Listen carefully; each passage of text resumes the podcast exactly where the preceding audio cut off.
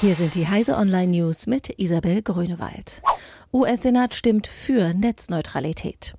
Verfechter der Netzneutralität in den USA feiern einen Etappensieg. Der US-Senat hat mit den Stimmen der Demokraten und dreier Republikaner beschlossen, die Aufhebung der Netzneutralität durch die Regulierungsbehörde FCC rückgängig zu machen. Damit das aber tatsächlich erreicht wird, müssen auch das Repräsentantenhaus und der US-Präsident mitziehen. Im Repräsentantenhaus müssen die Demokraten allerdings 25 Republikaner dazu bewegen, gegen die Parteilinie zu stimmen.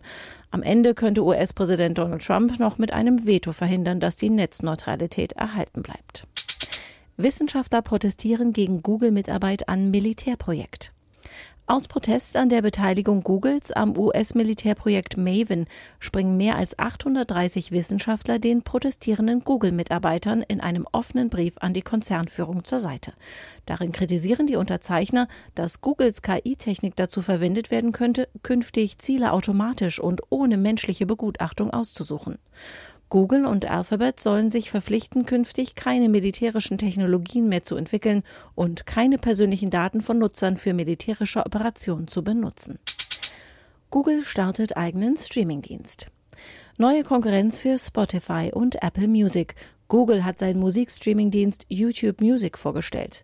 Er geht am kommenden Dienstag zunächst in den USA online und kostet in der werbefreien Premium-Variante rund 10 Dollar im Monat. Deutschland soll bald folgen. Die Suchfunktion soll auch Songs finden, die der Nutzer sehr vage umschreibt, etwa mit äh, dieser Hipster-Song mit dem Pfeifen. Auch Fragmente von Songtexten lassen sich eintippen. Neues aus den Fab Labs und der Maker-Szene. Während sich die Make-Redaktion gerade auf die Maker Fair Berlin vom 25. bis 27. Mai im FEZ Berlin vorbereitet, sind auch die Hackerspaces und Fab Labs fleißig. Neben verschiedenen Hacking-Wochenenden geht es dieses Jahr verstärkt nach draußen auf die Campingplätze. Eine Übersicht aller wichtigen Maker-Termine in diesem Sommer finden Sie auf heise.de slash make. Diese und alle weiteren aktuellen Nachrichten finden Sie auf heise.de.